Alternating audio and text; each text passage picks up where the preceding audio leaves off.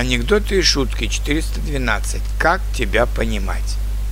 Ну скажи, как тебя понимать? То одно у тебя на уме, то другое. Понимать меня не обязательно. Обязательно любить и кормить вовремя.